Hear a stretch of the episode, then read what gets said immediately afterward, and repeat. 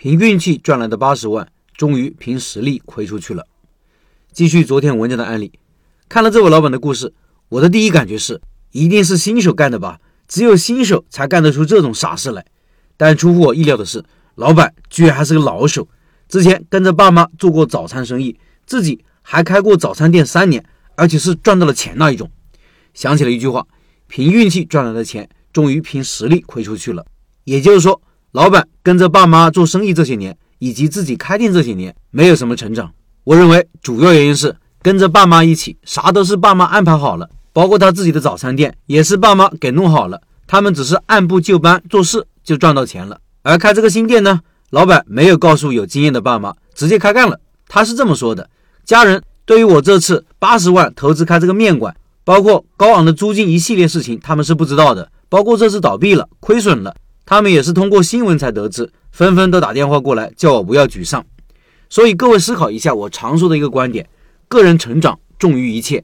开店做生意，无论是否赚到钱了，如果个人成长了，就是成功的；相反，就是失败的。就像那些不学无术的富二代、纨绔子弟，即使手里有大把钱，也容易把家产败光。看不起前辈，觉得自己天下无敌，是年轻人很容易犯的错误。我也一样。我开第一个店，店铺租下来后，刚好我岳父也到了上海，把情况跟他们说了一下，还带他看了一下店铺。我以为他会为我们的勇气点赞，没想到他忧心忡忡，很是焦虑。他告诉我们，成本太高了，很难赚到钱的，让我们不要再继续下去了。反正说了很多，苦口婆心，从各个角度分析。但那时我哪听得进去，反而觉得他不敢冒风险，怕这怕那，成不了事。没想到刚开业就验证了他的说法。生意远不如预期，每天营业额不到房租的三分之一，就是每天房租都找不回来。即使后来努力把营业额从一千多拉到了八九千，提高了好几倍，店铺依然盈利艰难，最后只能无奈放弃。最重要的原因之一就是成本太高了，而自己缺少这种高成本店铺运营管理的能力，失败是必然的。说到这里，各位开店前一定要去看看我常说的三个表：投资预算表、运营成本表、盈亏平衡表。投资预算表告诉你开店要花多少钱，你得准备多少钱。运营成本表呢，让你了解店铺开起来以后成本费用支出情况。盈亏平衡表让你预演营业额、成本和利润的变化关系。这些内容我之前的文章以及我的书《如何开一家小而美的店》都有详细的介绍。一个高成本店铺能不能做起来，有好几个相关因素。第一，人工要少，房租高，你还想赚钱，就需要人工成本低。这里就涉及到选品。有些品类呢需要的人工少，成品或者半成品需要的人工就少，这个店就可能赚钱。相反，如果房租高、人工高，赚钱就难。老板的店一共六个员工，四个店员，工资五千五，两个厨师，工资八千，光人工成本每个月就是将近四万。第二，出品要快，有些东西可能是现做的，现做的最大问题就是出品慢，人多了更慢。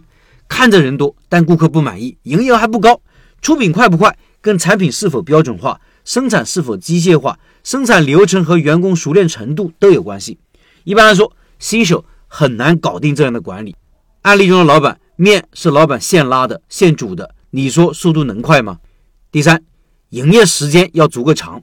有些生意只有饭点才有生意的，但是饭点的时间真的很短，基本上就是一到一个半小时，晚餐时间稍微长一点。而有些生意呢，可以从早卖到晚。或者至少非饭点也很多人消费，为啥奶茶、咖啡、甜点这些生意这些年发展的不错？主要原因是营业时间很长，饭点、非饭点都有人买。南城香的案例还记得吗？早中晚都做，一刻不停。第四，场地大小也很重要，尤其是堂食占主导的店铺，如果空间不够，营业额天花板就非常的明显，你怎么做都无法突破。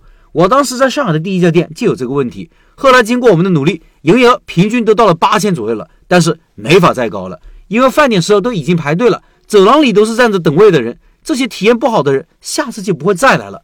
如果我的空间再大一点，位置再多一些，营业额还可以继续往上走的。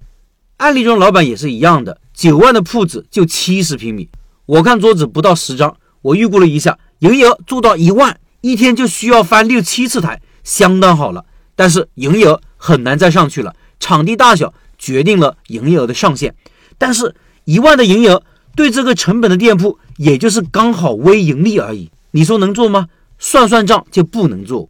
所以面对巨大人流的店铺，各位请不要激动。